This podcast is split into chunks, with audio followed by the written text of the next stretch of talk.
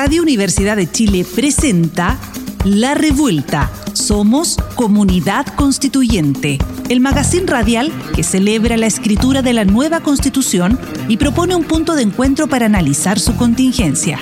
Nos acompañan las opiniones de Nona Fernández, Carolina Redondo, Daniel Urrutia y Constanza Valdés.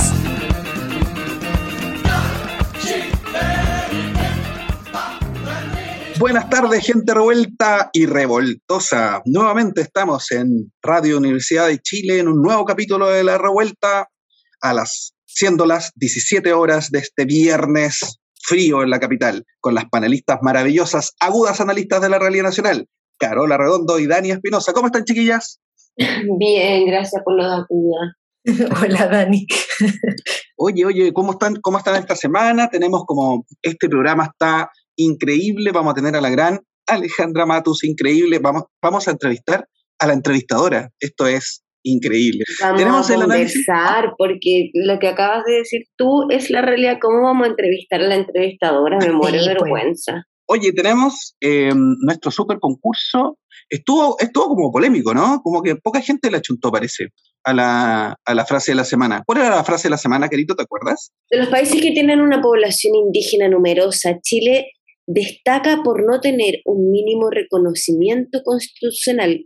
Con la plurinacionalidad en la propuesta de nueva constitución es impresionante el racismo encubierto detrás de muchos argumentos que la cuestionan. Y esta frase, claro, parece que estuvo más difícil, pero la dijo Rodrigo Bustos Botay, que es, Rodrigo es el presidente de Amnistía eh, Chile. ¿Y quién, ah. quién, qué ganó? La ganó arroba Alita Zunigar y ganó dos entradas para el montaje teatral Rita, dirigido por Manuel Morgado y protagonizado por Patricia Rivadeneira y Coca Guasini, en Teatro Mori Recoleta. Bueno, la función del viernes 29 de julio a las 20.30 y felicitaciones a Alita Zunigar, que arroba Alita Zunigar, que ganó y le va a llegar el, por Twitter le va a llegar la invitación, ¿no? ¿Se supone? Nosotros nos contactamos, desde producción nos vamos a contactar para que le llegue la cosa. Estupendo, entonces felicitaciones y al final del programa recuerden poner harta atención a la frase para que puedan participar ahí y ganarse un nuevo premio desde la revuelta. Y ahora pasamos a una de las, de las secciones de análisis agudo, el foro debate. Solo quiero, solo quiero antes de, partir el análisis calificativo agudo que dice Daniel, me gustaría sí detenerme un poco en la frase. Yo creo que a esto yo le sumaría una otra parte. Y mí me, me, pasó hace algunos años, yo creo que en el 2012 más o menos, yo nunca se me olvida de grabar una película que la grabé en Cañete, eh, donde yo tenía que interpretar a una, a una joven mapuche. Y me impresionó que en ese tiempo ya yo sentía, sobre todo con, con las características que tenía mi personaje, que este personaje pertenecía a una generación que venía a reivindicar el orgullo de lo que significaba en este caso ser mapuche. Eh, porque tengo la sensación, sobre todo cuando yo estaba ya más chica en el colegio, en los 90, que todavía existía eh, un sesgo muy complejo eh, con el tema de los apellidos, etcétera, mm. y las personas que tenían un apellido, por ejemplo, origen mapuche, lo escondían. entonces, creo que hay bueno, yo no, soy socióloga, no soy antropóloga, entonces no podría hacer un análisis tan profundo, tan acabado de las múltiples consecuencias que algo así tiene, eh, mm. no solo en un pueblo nación mapuche o en un pueblo nación coya, etcétera, como en los distintos pueblos originarios, sino que yo creo que se nos olvida una parte que es súper, súper, súper importante en esto. Eh, ¿Cuál es la palabra que usaba eh, el racismo encubierto? Yo no sé si la palabra mm. racismo hoy día es una palabra que es correcta que, que uno pueda usar, pero está absolutamente también ligado eh, al, al, terror de la bandera distinta, al terror de aquello que no quiero entender, conocer. A eso yo creo que le tenemos terror, a, a, ese espacio de una cultura que no conocemos. Y, y, yo creo que más que racismo y un pavor eh, a perder eh, esa tierra, eh, a, todo, todo eso que se, se, escapa y queda en esa esfera de mi desconocimiento. Tomando lo que dice la Caro, em, hay, una, hay un ejercicio que, que tiene que ver con, con, el pavor, que tiene que ver con el miedo, con, con, y que se liga a la espiritualidad por una parte. Pero hay otro también que tiene que ver con todas las violencias simbólicas que están asociadas a las estéticas. Eh, una violencia a la estética, una discriminación sobre, sobre el cómo nos vemos, y es muy duro eso. Es muy duro en el cotidiano asumir esas violencias estéticas que recaen en estas otras violencias que son tener miedos, tener pavor a otras mm. diferencias, a otras realidades que no sean las convencionales. La Carito decía que, era, no sé si llamarle racismo. Yo creo que sí, que hay que llamar las cosas muy claramente. Eso es justamente una conducta racista que tenemos como, como sociedad. Y eso, como, como la reflexión que me surge al tiro, es, claro, todo lo mal que lo han pasado las naciones originarias, el objeto del racismo, ¿cierto? Yo tengo un, conocido, una, un, peñi que, que recuerda, tiene 30 años y recuerda que a lo, hace, nada, 25 años le pegaban por hablar mapuzungún y él era mapuzungún hablante desde la, de su primer idioma ¿no? materno, y le pegaban en el colegio ¿ah? para que no hablara. Pero también eso, todo el sufrimiento que tiene, pero también el otro lado, el racista pierde, pierde mucho por ser racista. Pierde toda justamente la diversidad, pierde toda la estética, pierde todo el conocimiento y se pierde de todo un universo increíble y de otras, de otras formas de pensar justamente por ser racista. Es muy triste ser racista también. Pero, pero como sociedad tenemos que justamente empujar. Y yo creo que esto, lo que dice Rodrigo Busto en la frase, lo que establece la nueva constitución es ir pagando deuda, o ir pagando, como se llama, más bien que pagando deuda, es ir em, generando estos, aceptando estos nuevos mundos. Que eso nos va a hacer más ricos también como sociedad. Oye, en la semana. No, Dani, solo para hacer una precisión, cuando yo hablo de racismo, digo porque en el fondo em, lo leí una vez y puedo estar ah. profundamente equivocada, pero es que en el fondo es una palabra que no aplica porque nosotros somos una misma especie. ¿Cachai? No somos especies distintas. Lo que pasa es que tenemos distintas eh, creencias, sistemas de creencias, etcétera, pero eso no hace que seamos de razas distintas. ¿Cachai? Como esa, esa es la, como la, la, duda que, me, que yo decía como no sé si es una palabra correcta porque efectivamente... No, sí está bien, pues, pero el, pero el racista asume que su, su blanquedad es superior. Si ese es el tema, pues, ¿cachai? Entonces, para él sí, ser europeo es bueno. Es como, es como Fernández cuando dice que los argentinos vienen de los barcos, ¿cachai? Y Fernández es un tipo que se supone que es progre, y dice, no, nosotros venimos los barcos, los brasileños vienen de la selva y los mexicanos de no sé dónde, ¿cachai? Entonces, como, claro, esa es una de las situaciones, o sea, el, racismo está presente porque se supo, todavía hay mucha gente, una autoridad que tiene, como se llama, algo que es mejor, ¿cachai? Y eso es profundamente falso profundamente falso por lo que tú estás diciendo, porque somos una misma especie, porque todos venimos de África, ¿cachai? Entonces, como es súper, es súper heavy.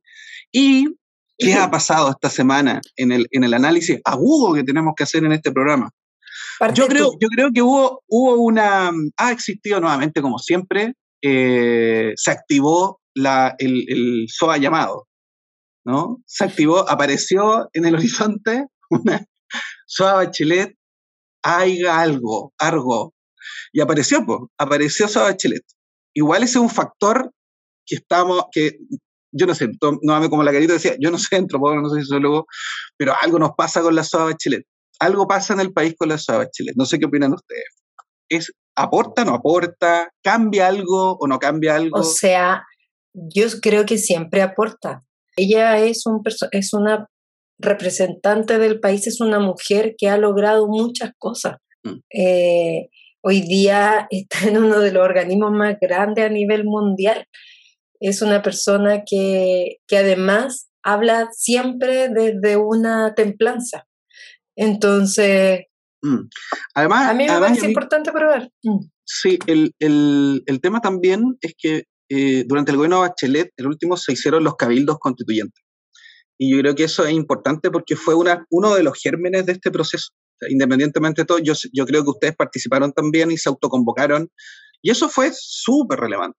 Hasta independientemente que después eso se encontró con un, con un muro, que es el mismo muro que en el fondo tenemos ahora en relación al tema del, de la gente del rechazo, decir, no, rechazo para reformar.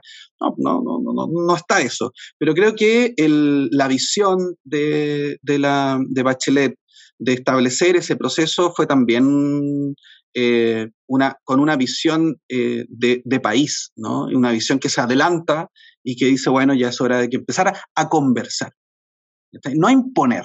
Sí, a mí lo único que me pasa es una sensación como de, mm, no sé si está bien o si está mal, creo que cada vez que alguien sale como a, atacar que, no sé, así sea un expresidente o quien sea de su opinión, lo único que cierra con eso es el debate. Entonces, un poco en la línea de lo que conversamos la semana pasada, eh, yo tengo la sensación de que estas semanas que quedan, que ya no sé cuántas son, serán seis semanas, eh, se va a mover todo mucho, se va a mover todo mucho, se van a mover las posiciones. Hoy día lo que pasa un poco con eh, este monitoreo de encuestas que yo a mí no, alcanzan a llegar a mí y están súper, súper lejos, sobre todo porque no, son un ámbito que no entiendo. Eh, pero yo creo que uno tiene que todavía ser un poco más agudo para mirar y decir qué pasa. Cuando habla Lagos, ¿qué pasa y por qué habla Lagos? Cuando habla la expresidenta Bachelet, eh, ¿por qué habla la expresidenta Bachelet? Entonces, eh, ¿a quién le están hablando? Yo creo que las figuras políticas, Jimena Rincón, eh, no sé, Cast, cualquiera sea el primer nombre, cuando hablan tienen mucha claridad de quién le están hablando. Y ahí es cuando nosotras, nosotros somos meros ciudadanos ingenuos, porque no alcanzamos a tener una lectura política completa. Y hoy día hay un universo que generalmente aparece en algún punto de las elecciones, que es este universo de personas indecisas, eh, de distinto, eh, de, distinto de, manera muy, muy transversal, digo, de realidades muy diversas. Eh, yo creo que las opiniones de estas figuras políticas sí algo tienen que algo tienen que generar porque no es curioso que aparezcan y siempre y que aparezcan en los minutos que aparecen. Entonces yo más allá de pensar si es efectivo o no que la expresidenta Bachelet ya esté en Chile, que manifieste que va a votar a prueba lo que otro muy bueno precisamente también por lo que decías tú, Dani, porque efectivamente tuve la oportunidad de participar incluso en algunos de los lanzamientos en distintos espacios de lo que fue ese proceso de, los cabildos. Eh, yo creo que es, es, bueno, pero también no, no me puedo dejar de cuestionar si a ella en su momento le pasó eso, eh, ¿qué va a pasar realmente? Eh, y, es algo que creo que lo he dicho aquí otras veces, que tiene que ver con la cantidad de reformas que te van a tener que hacerse para que las cosas ocurran. Y que una de las, a mí por lo menos una de las cosas que me interesa el momento de conversar con alguien y hacer campaña es decir, esto no va a ser inmediato. No va a ser inmediato. Pero también depende de todas y de todos que podamos eh, construir lo que se dice como un mejor mañana. Eh, yo creo que hay que cambiar, eso es sin duda, pero también tenemos que cambiar en este ánimo de decir, no, no es que mañana si usted vota a prueba y gana la prueba, eh, van a llegar a entregarle las llaves de su casa, porque pareciera que el tema de la propiedad se ha tomado la agenda muy fuertemente. Mm. entonces, eso, eso, eso, eso mi parte. Ese es mi, como dice Daniel, mi agudo análisis. Muy bien. A propósito, como de, los temas que han ido abarcando eh, la agenda también a nivel ciudadano. Hay un tema con como con las proyecciones y con las aspiraciones que tiene la gente también, a mi parecer, eh, muy manejada por los medios de comunicación. Y, ahí es súper interesante la invita que viene después. Em, a mí siempre me han parecido bien eh, truculenta la manera y las estrategias que tienen los medios de comunicación de abordar y de, hacer temas, ¿cierto? Como de instalar temas en la agenda pública. Y hoy día muchos de los temas de la agenda pública tienen relación con em, levantar distintos tipos de informaciones, algunas más o menos precisas, otras bien falsas, en relación a hartos de los contenidos del borrador. Y uno tiene que ver, por ejemplo, con el derecho a la propiedad. Y, y esto lo pregunto desde mi ignorancia absoluta, chiquillos, se lo pregunto a usted. Si alguien a usted le dijera que el derecho a la propiedad implica que el día de mañana te va a llegar una casa y te van a entregar las llaves, ¿a usted no le genera duda? ¿Pensarían que es posible que como que alguien no somos el común? No somos el común, digo, en general uno tiene que poder medirse en la escala de privilegios que uno tiene. Mm. Entonces, mm, a mí no, no, me gusta subestimar el, el, miedo y el temor de otras personas porque creo que ahí es el espacio donde uno tiene que entrar como en la empatía profunda de decir, efectivamente venimos de un proceso que es muy complejo eh, y también hemos conversado otras veces, mundialmente, localmente, desde la revuelta en adelante. Efectivamente, desde la revuelta en adelante cambiaron muchas cosas, eh, pero cambiaron muchas cosas eh, en, el, en, el, ámbito emocional y anímico. en cosas prácticas, sí, sin duda, más metro, menos metro, y siempre siendo muy egoísta y, localista, porque hablando como de la región mm, metropolitana, como si fuera el, el, el marcador de algún tipo de agenda pero que sí, es un marcador de agenda porque efectivamente en los medios cuando se habla, se habla de las noticias, de lo que pasa en Santiago. Es súper, yo me, imagino que no, no he tenido la experiencia, pero vivir en Iquique debe ser súper complejo enterarme de lo que está pasando detrás de las noticias si solo se habla de que el metro no sé cuánto, el metro no sé qué, como que, difícil, como que fome también. Eh, pero, pero insisto en eso, como más allá de que me parezca raro, lo que se cree o lo que no se cree, trato de entender por qué ocurre. Eh, mm. Y en esos espacios lo que falta son conversaciones, lo que falta, lo que falta son eh, poder volver a encontrarnos, mirarnos, escucharse y decir de verdad, ya, y, usted piensa esto, ¿por qué? Perfecto, ¿de dónde salió? ¿Dónde lo escuchó? Revisemos, eh, porque en realidad el texto lo que plantea es aquello, o lo que pasa con las reformas, o, o, o, o, o, o sea, además creo que se va mezclando también justo en este proceso la agenda de gobierno eh, con la agenda también que tiene que ver con el proceso de nueva constitución, eh, porque estamos viviendo un proceso de reforma tributaria, más este proceso eleccionario que es histórico, etcétera. Entonces a mí, más que parecerme raro, a mí por lo menos, eh, insisto, me, me, me gusta tratar de, de comprender humanamente el fenómeno, que creo que, mm. que, es importante. Yo creo que bajando la, eh, bajando la pelota al piso eh, en relación al tema de la casa y todo, yo creo que es bueno hacer el ejercicio de leer el artículo 51, número 1 de la propuesta, que dice, toda persona tiene el derecho a una vivienda digna y adecuada que permita el libre desarrollo de una vida personal, familiar y comunitaria. Ese es el principio, Ese es el principio, es algo que en la Constitución del 80 no aparece en la Constitución de la dictadura, no existe el derecho a la vivienda y resulta que ahora hay un principio en el que nos ponemos todos de acuerdo, si es que votamos a prueba en septiembre, en que todos vamos a tener el derecho a tener una vivienda adecuada. Entonces, que, en el fondo es responsabilidad de todos poder hacer que todos podamos tener una vivienda adecuada, tener el acceso a una vivienda adecuada.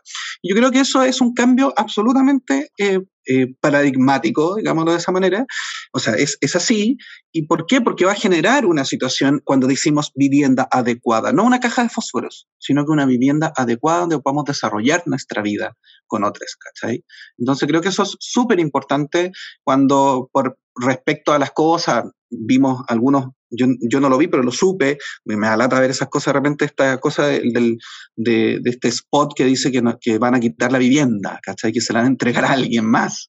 Entonces, que no, es el objetivo de como lo que dijimos la semana pasada, no vamos a hacer, no hay que hacerse cargo casi de esas, de esas mentiras, porque son tan, tan, tan fuera de lugar, sino que hay que reafirmar lo que es la propuesta. Y la propuesta es esa. En ese sentido, la propuesta es que todos podamos tener acceso a una vivienda adecuada y digna. Y Oye, pasa, perdón, perdón, solo para terminar el tema de la idea de la propiedad, que yo creo que genera, no sé, algo que es muy, muy, muy difícil de, de, abordar, eh, porque a veces donde hay mayor carencia es donde este tipo de, de temas calan tan profundamente, pero también porque yo creo que la discusión eh, mediática todavía no entra en profundidad. ¿Qué quiero decir con esto? Eh, no, no hemos pasado de, todavía estar en la superficie de los programas de la cuña fácil, em, que no sé, el otro día veía a un colega que hablaba de yo no voy a ir a un programa X, y es porque de verdad es, se vuelve difícil hablar, se vuelve muy difícil eh, conversar. Está súper bien que estemos en desacuerdo, eh, de eso se trata el mundo, pero hablemos como con, con, lo, con, lo, que está sobre el texto, con lo que está sobre la mesa realmente, mm. que a ti no te guste o que a mí me parezca que nos va a permitir avanzar y que otro tenga recelo, es súper natural y es parte de la democracia. Pero en la medida en que la discusión siga estando en algo que no, que no, que no es el fondo, es muy, es muy complejo tener que explicarle a alguien que en la nueva constitución no se plantea que usted no puede ser, por ejemplo, evangélico. No dice eso mm. ni una parte que no lo dice, no lo dice. Entonces, eh, yo creo que sí, efectivamente, los medios no colaboran mucho en eso. Mm. Oye, y, y, tomándome de eso también, eh, en el capítulo de participación democrática del borrador, hay un artículo hermoso y que eh, se, se, conjuga con el artículo que, que, menciona el Dani respecto a la vivienda, para que se, se estimule las personas, que dice así, el artículo 51, el punto número uno dice, en Chile la democracia se ejerce en forma directa, participativa, comunitaria y representativa. Eso significa que todas y todos, todos somos parte de hacer una diferencia en el Chile que queremos construir. Mm. Creo que eso es súper importante también porque está declarado. Está declarado de que todos y todas, todos somos parte de este país y podemos participar. Bueno, eso va justamente al núcleo de lo que nos ha pasado estos últimos 40 años desde la dictadura de la destrucción del tejido comunitario. Si, si, si la dictadura destruyó nuestro tejido comunitario. Y cuando, te, cuando, cuando queremos decir la democracia, o sea, el gobierno de, todos, digamos, del pueblo, la ejercemos de forma directa, a través de los plebiscitos, etcétera, participando y en forma comunitaria. No solamente, no solamente eligiendo representantes, sino entre nosotros, conversando, dialogando y tomando decisiones. Eso también, al ser declarado, cambia el, enfoque. No es solamente que yo voto una vez al año, porque la idea justamente es que todos podamos asumir las tareas de, democráticas, De alguna manera, ¿no? Más ordenado, etcétera, con las tradiciones que podamos tener, pero que sea comunitario. Eso es muy importante. Y como dice la, la, Carito, es, hay que bajar a la propuesta. Y las propuestas, la propuesta y las propuestas que están son propuestas súper razonables, ¿cachai? Muy hay una cuestión que yo encuentro que siempre es súper difícil, pero a veces eh, digo difícil porque cuando uno no ve las cosas, de hecho son cosas que yo no he visto, eh, pero sobre todo volviendo al tema de la propiedad, etcétera, eh, hay otros lugares, otros países donde efectivamente tú no eres dueño de tu casa. Eh, no eres dueño de tu casa. Y la constitución política está escrita de tal forma donde hay alternancia política. ¿Qué significa eso? Que está normado que eh, un periodo gobierna eh, una coalición política y al siguiente periodo otra, porque esa alternancia política establecida en esa, nueva, en esa constitución de ese país es buena. no digo que esté bien o que esté mal. cuando digo las personas no son dueñas de su casa es porque efectivamente el Estado toma ese mandato de garantizar la vivienda eh, y tú vives en una vivienda, entre comillas, prestada con una llave, acomodato. Eh, no podéis colgar cuadros porque tenéis que cuidar las paredes porque después de ti va a venir otra persona a vivir a ese lugar. Y, y yo lo encuentro eh, impresionante cuando lo escucho porque son realidades que están tan lejanas y cuando cada vez, mm. cuando se habla del fondo de pensiones, hablar de que es un fondo solidario donde todo lo que se recauda, se reparte para tener eh, una mayor equidad, como eh, una, una, prestación de, eh, de pensión mínima garantizada y todavía en nuestro país nos espantamos. Eso es muy complejo, es muy mm. complejo porque la cultura del individualismo de este modelo neoliberal está en lo más profundo de las personas que, que crecieron y que tienen, no sé, pues 30 años y que crecieron en ese modelo. no, no, no, y no tienen otra experiencia, ¿cachai? Se impuso con el miedo, además. Es puro miedo. ¿Cachai? Miedo al otro, ¿cachai? Y el individualismo, efectivamente, el individualismo y todas sus corrientes no, no han causado mucho daño. Oye, vamos a avanzando en el programa y ahora nos toca una de las. Esta, esta de, la, de la sección es. O sea, en redes siempre tiene, tiene buena, buen, pega bien. Es el silabario constituyente. El silabario constituyente.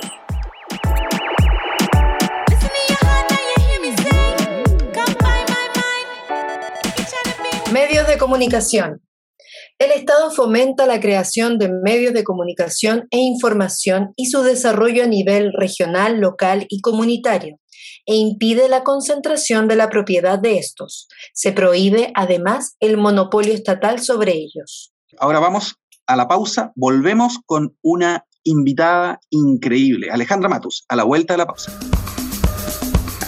Sigue en la revuelta. Somos comunidad constituyente. Radio Universidad de Chile 102.5 FM.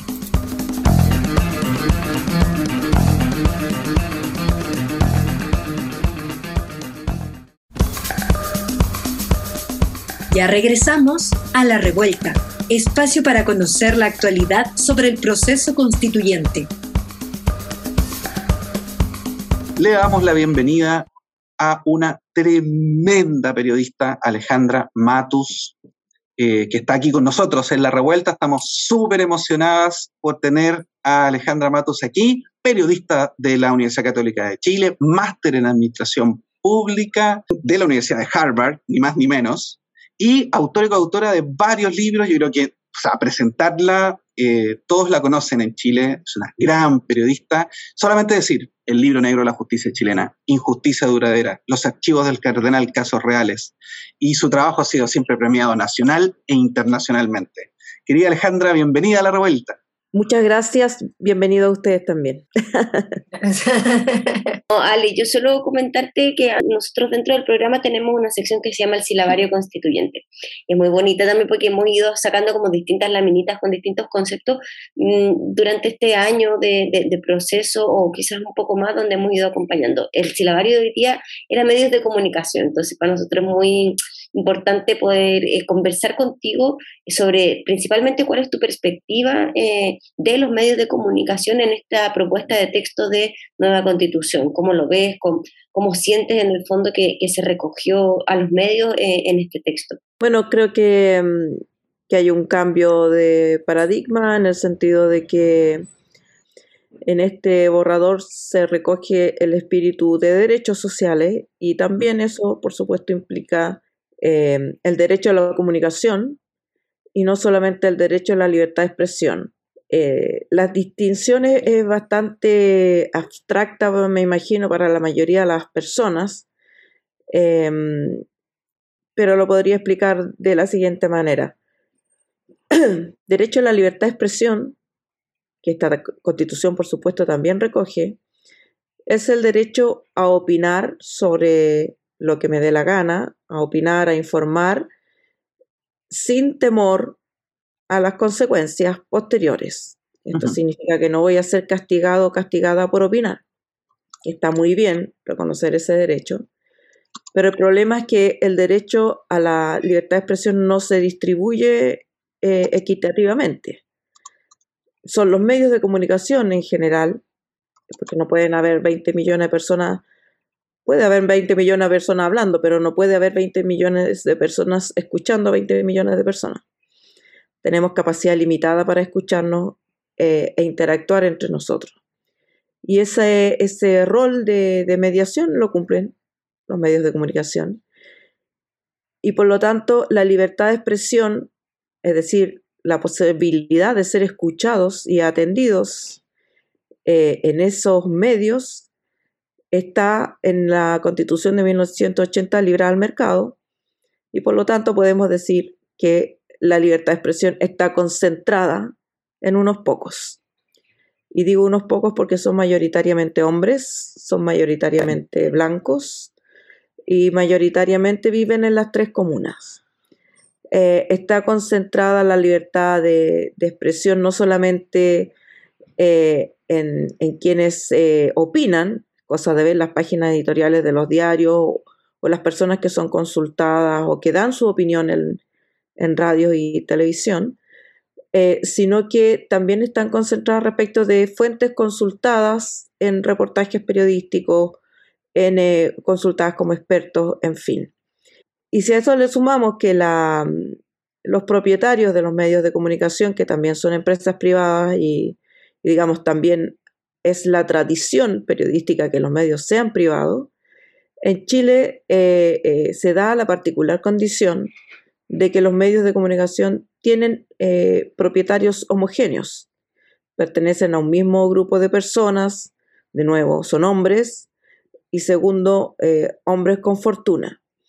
Entonces, esto hace que el sistema de medios sea muy em, homogéneo, poco pluralista y, em, y la, la, posibilidad de participar en el debate público es limitada. Entonces, si bien existe la libertad de expresión, eh, como existe en la eh, Constitución de 1980, la libertad de enseñanza, no mm. todos pueden ejercer de la misma manera la libertad de expresión, como no todos pueden ejercer el derecho a la educación. Entonces, eh, la nueva constitución, el Estado tiene que jugar un rol de corrección en este sentido respecto de lo que pasa cuando se ha dejado eh, solamente regido por el libre mercado. ¿Y cómo se corrige? Eh, eso va a depender de la ley, de las leyes que se dicten después, pero en los países donde esto ha ocurrido, eh, normalmente significa que va a haber medios públicos, es decir, financiados por el Estado, sin que eh, el proceso de buscar, recopilar, verificar y entregar información de interés público esté mediado por el interés de las grandes empresas o de, eh, o de grupos de poder, sino que sea eh, un proceso que se hace de cara a la ciudadanía y sobre la base de principios democráticos, respeto a los derechos humanos, respeto a los pueblos originarios y todo lo que la Constitución recoge, porque estos son no es que uno pueda disectar un derecho del otro, es un conjunto y por lo tanto los derechos que los principios constitucionales que impregnan eh, la nueva constitución deberán impregnar también eh, esa nueva ley de medios. Mm. Y otra forma, ah, perdón, y la segunda forma es que el Estado em, contribuya eh, con financiamiento público a, a la mm, emergencia eh, eh, me refiero a emergencia como aparición, emergencia de, medios eh, pluralistas que sirvan audiencias poco recogidas por los medios tradicionales, como regiones, localidades, grupos, por ejemplo, a mí me parece que los pueblos originarios debieran tener sus propios medios y en sus lenguas originarias para poder rescatar o mantener viva la lengua, porque si el lenguaje no se usa, se pierde. Y ya se han perdido varios. El pueblo de Aguita, por ejemplo, mm. no tiene eh, lengua propia porque se perdió. Eh, y lo mismo podría pasar con otros eh, pueblos originarios si es que la lengua desaparece.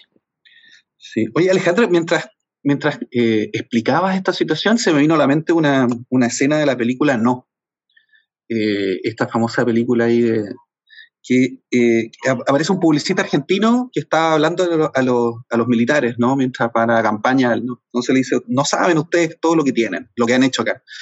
Pero es como lo, no son los derechos, dice así como, no para todos, sino que cualquiera puede llegar.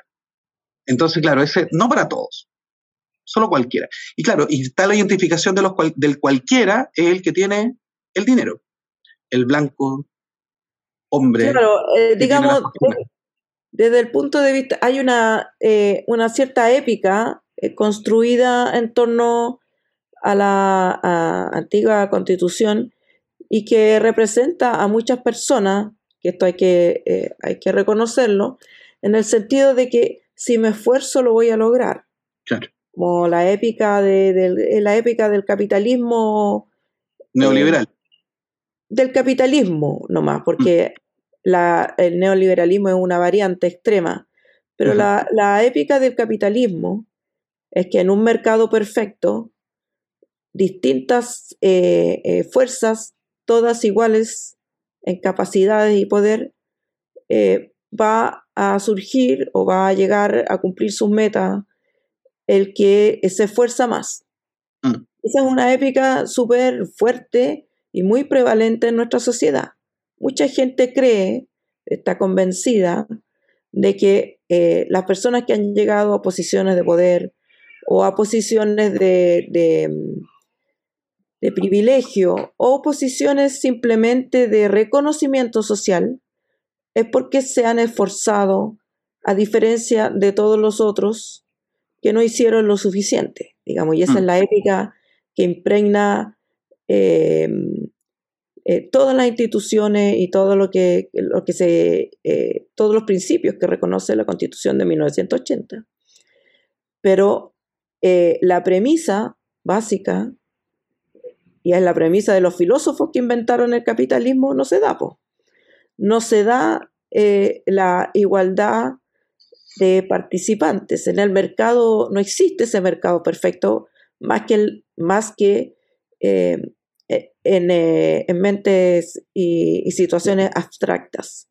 En la realidad se da que librados a su suerte son los que tienen más fuerza y fuerza por, por coerción o por, o por cantidad de recursos o por origen social u otros, son los que se imponen. Entonces no es cualquiera. No existe la posibilidad de cualquiera. Son siempre los mismos. Eh, y eso es contrario a la idea de cualquiera. Sí, siempre los mismos no es cualquiera. Son algunos. Y esos algunos concentran todo el poder desde antes de que las personas nazcan. Entonces, por más que alguien se esfuerce, por más que intente, por más que sea meritorio, por más que tenga talento, no va a lograr lo mismo porque está eh, su destino eh, trazado desde antes de nacer. Y eso es lo que es contrario a los principios democráticos, al sistema o a la idea de un sistema democrático. Y es también contraria a la idea del capitalismo. No es solamente contrario, digamos, a una idea de una edad eh, igualitaria, también es contraria a la idea del capitalismo, porque es una, una sociedad que se construye oligárquica, eh, y oligarca significa una persona que no necesita esforzarse, solamente necesita existir y, y, contar con esos privilegios que además generación tras generación, gracias al sistema neoliberal, que es distinto del capitalismo. El sistema neoliberal lo que hace es asegurar que esos privilegios que una generación logró se consigan y se mantengan en las generaciones siguientes. Que el sistema democrático, el sistema institucional, el Estado esté diseñado para garantizar esos privilegios y eh, por eso se crea el estado, el estado subsidiario. Subsidiario significa que solo le doy lo que me sobra a todos los cualquiera que nunca van a poder llegar para mantener un cierto, una cierta paz social, digamos, y tampoco un sistema estúpido, pero eh, eh, porque sin esa paz social o relativa paz social eh, no podrían tampoco mantener los privilegios, pero se da lo mínimo necesario para mantener los privilegios, pero el centro, el corazón, es mantener los privilegios y por supuesto que esto también está reflejado en un sistema mediático hiperconcentrado y oligárquico, oligárquico en la propiedad y oligárquico en las voces. Los contenidos. Eh, Ale, gracias por, por, esta mansa clase sobre medios de comunicación. Mientras hablabas pensaba a propósito del derecho a la comunicación y a un poco romper esta estructura de hombres blancos, eh, ricos, eh, heteronormados, de toda cantidad de medios locales que existen, eh, sobre todo en, comunas, y cómo este tipo de medios, y a nivel regional también, cómo este tipo de medios podrían, con una inyección de fondos, podrían como crecer eh, y extenderse también en a quién llega. Y pensaba, todo esto está dentro de la propuesta de la nueva constitución. ¿Queda algo fuera de esta propuesta donde se emancipa la idea del derecho a la comunicación como basal y que esto es transversal a la idea de la plurinacionalidad, por ejemplo? ¿Queda algo fuera? Queda fuera algo que a mí me parece que, está bien que quede fuera, que es cómo. Mm. ¿Cómo se hace, digamos? ¿Cómo eh, armamos esto para que ocurra de verdad? ¿Cómo? ¿Qué se hace? O sea, no, no está eh, eh, dicho, vamos, la ley va, se va a dictar una ley de comunicaciones que contenga tal y cual eh, tal. El Estado, por ejemplo, lo que los medios independientes quienes hemos trabajado en medios independientes, hemos dirigido medios independientes, hemos peleado desde 1990, es que ya que el Estado distribuye publicidad, y eso es, son recursos, eh, que esa publicidad se distribuya eh, no solo en los grandes consorcios, sino que también en los medios independientes o de línea editorial diversa, distinta a la de, a la de estos conglomerados. Se proponía en, el, en, un principio, por ejemplo, con un criterio bastante libre mercadista, es decir, yo te muestro cuánta audiencia tengo y tú me, me pones publicidad en relación con esa audiencia. Y a mí no me parece que sea un único criterio porque también hay medios que tienen derecho a existir. Por ejemplo, ponía el, el, caso de, de, de, un medio de, para pueblo originario que no debiera tener una exigencia de determinada audiencia o determinada mm. cantidad de personas, sino que simplemente ser, existir, que existe un medio en lengua mapudungún para servir a las comunidades del pueblo mapuche.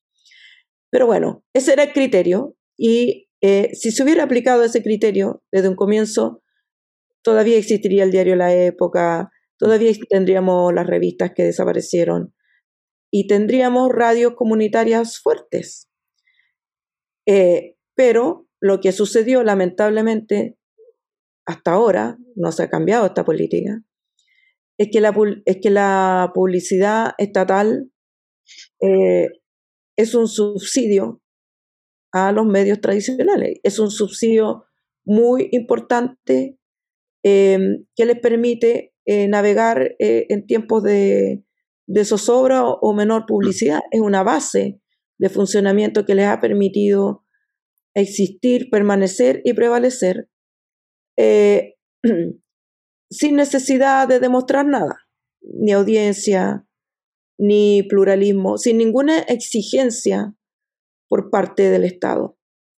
Eh, y, este, y, este, subsidio, digo que es subsidio, porque, por ejemplo, obliga al Ministerio de Salud, por ejemplo, publicar un aviso respecto de dónde se van a, dónde van a existir los vacunatorios Mm. en todo Chile en diarios como El Mercurio, que no llega o que no es leído por la población de destino. Entonces, no es un aviso que se pone en el Mercurio para difundir eh, los locales de vacunación.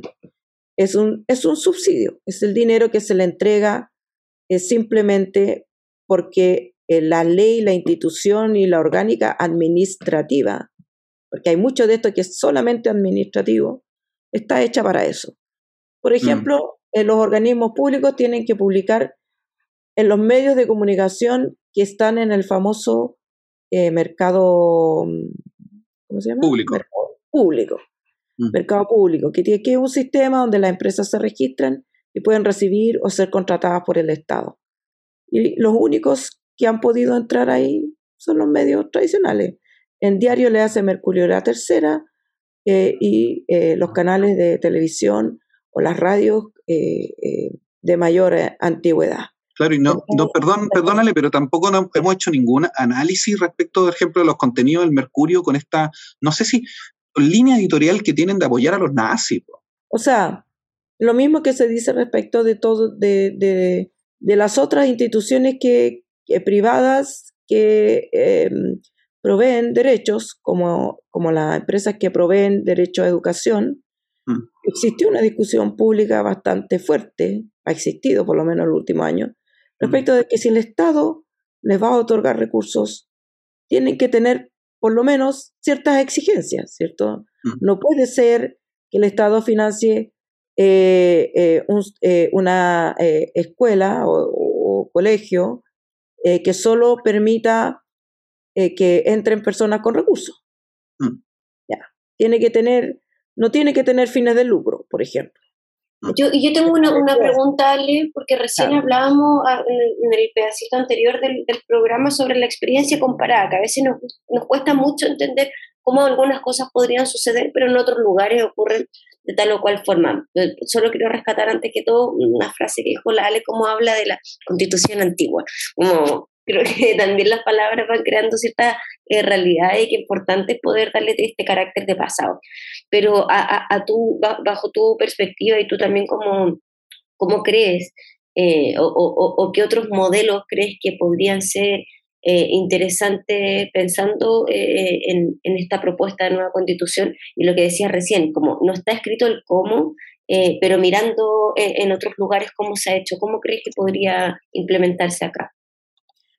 Bueno, mm, eh, yo hacía la, mm, la, distinción inicial entre capitalismo y neoliberalismo, porque la nueva constitución no es una constitución socialista, es una constitución capitalista.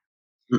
Eh, eh, en, en, su, en su modelo de desarrollo económico, reconoce el derecho a propiedad, reconoce el derecho a, a tenencia y administración, por ejemplo, de medios de comunicación, si nos basamos en ese principio pero simultáneamente reconoce el derecho a la comunicación y significa que este eh, rol del eh, derecho a la comunicación va a tener que ser asegurado con alguna política pública, es decir, el Estado.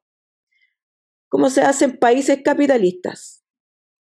Hay medios públicos. En Estados Unidos, país capitalista, eh, neoliberal en algunos estados, no todos los estados en Estados Unidos son iguales, no todos tienen la misma política, eh, pero eh, eh, digamos, no hay un país más neoliberal extremo que, Chile. Eso, mm. eso, digamos, si somos únicos en el mundo, somos únicos en nuestro neoliberalismo. Pero bueno, hecha esa, salvedad, en Estados Unidos existen radios públicas y televisión pública bajo, bajo un sistema mixto financiado la mitad por el Congreso, que, lo, un presupuesto que se discute y se pelea, digamos, eh, año a año o cada cierto periodo, y también eh, suscripciones del público. Y entonces estos medios públicos uno puede ver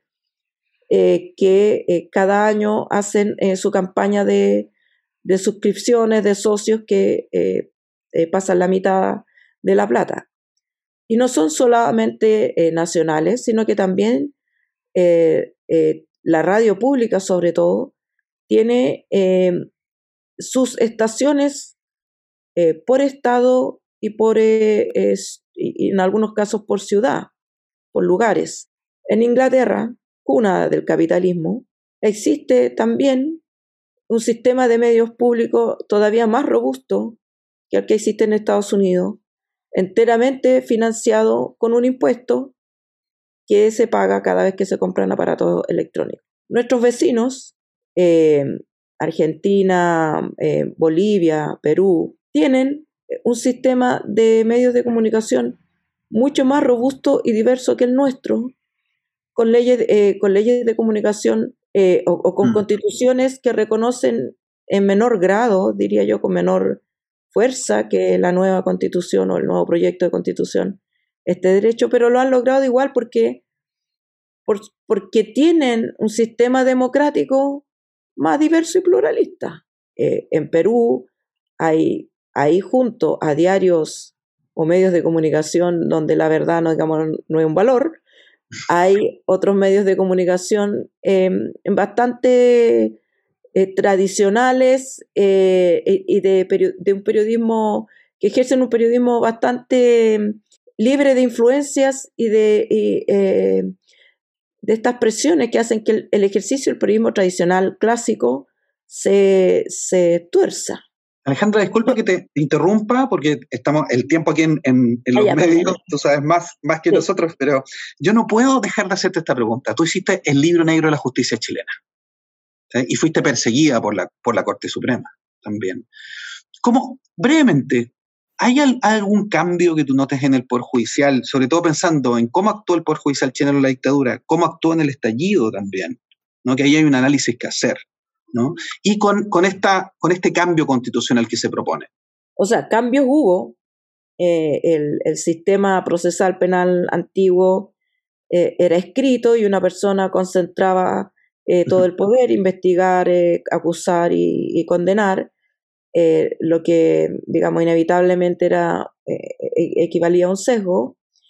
Eh, pero además esa persona dependía en todo su destino de, de sus superiores y por lo tanto si no hacía lo que los superiores querían eh, a la hora de procesar o de, o de manejar los casos, sufría sanciones. Por lo tanto, era un sistema inquisitivo y todo lo que sabemos.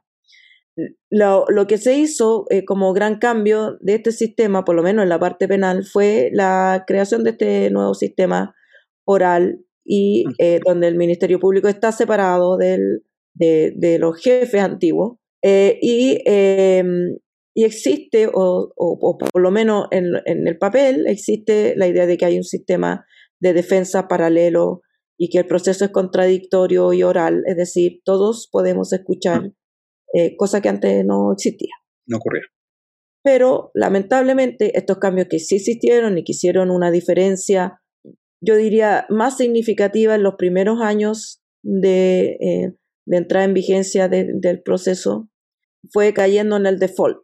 El corazón del sistema antiguo se comió al sistema nuevo en el sentido de que sigue siendo una justicia consejo de clase, sigue siendo una justicia eh, eh, conducida de nuevo por hombres blancos, donde las mujeres son minoritarias, las personas de, origen social diverso son minoritarias, y es minoritario también la posibilidad de las personas sin recursos de obtener justicia. Eh, para ponerlo en simple, las personas con poder económico eh, culpables o autoras de algún delito tienen mayor posibilidad de salir eh, declaradas inocentes o en sustitución de tener una pena menor en libertad muchas veces que una persona sin recursos, inocente, tiene de salir libre. Una persona inocente sin recursos tiene muchas más posibilidades de caer presa y estar presa eh, que una persona inocente,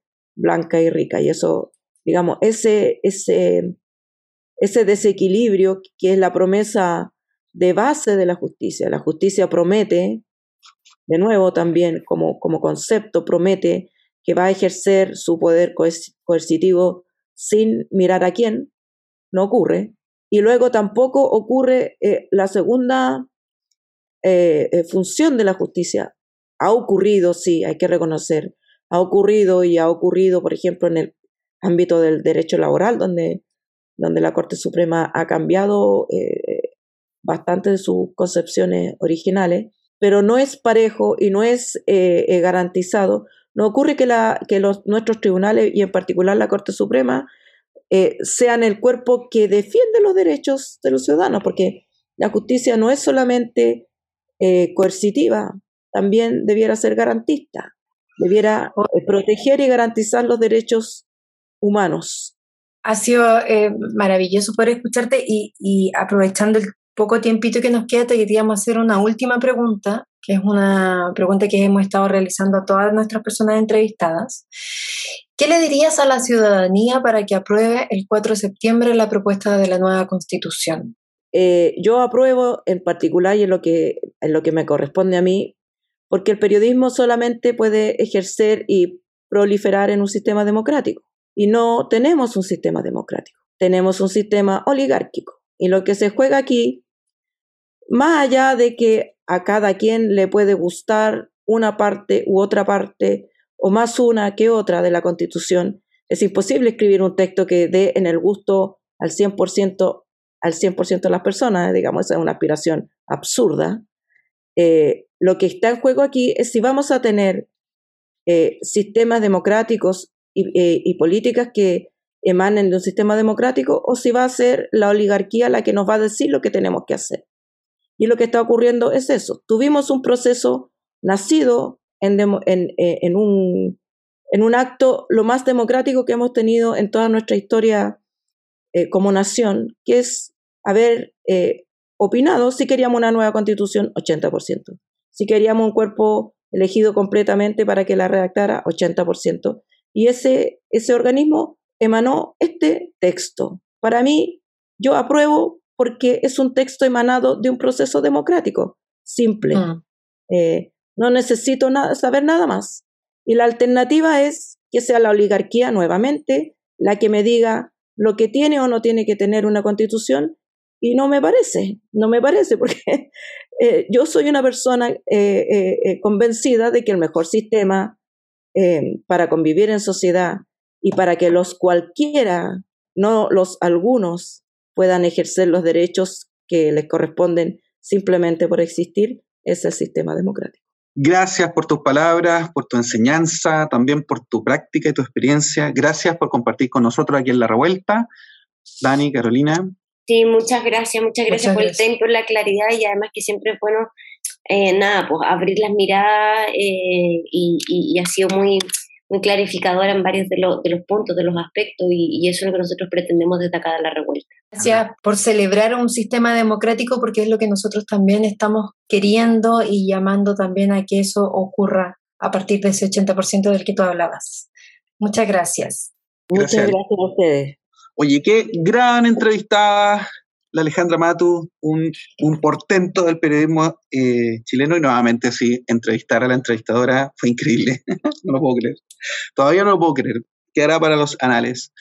Oye, em, tenemos ya en el cierre del programa nuestro super concurso para que todas y todas puedan eh, ahí escribir en las redes y ganarse un gran premio. ¿Cuál es la frase que tenemos esta semana para que la gente participe, los revoltosos y revoltosas participen en nuestro concurso de la revuelta? Ya, eh, eh, si esta no, la adivinan, yo ya no sé qué hacer.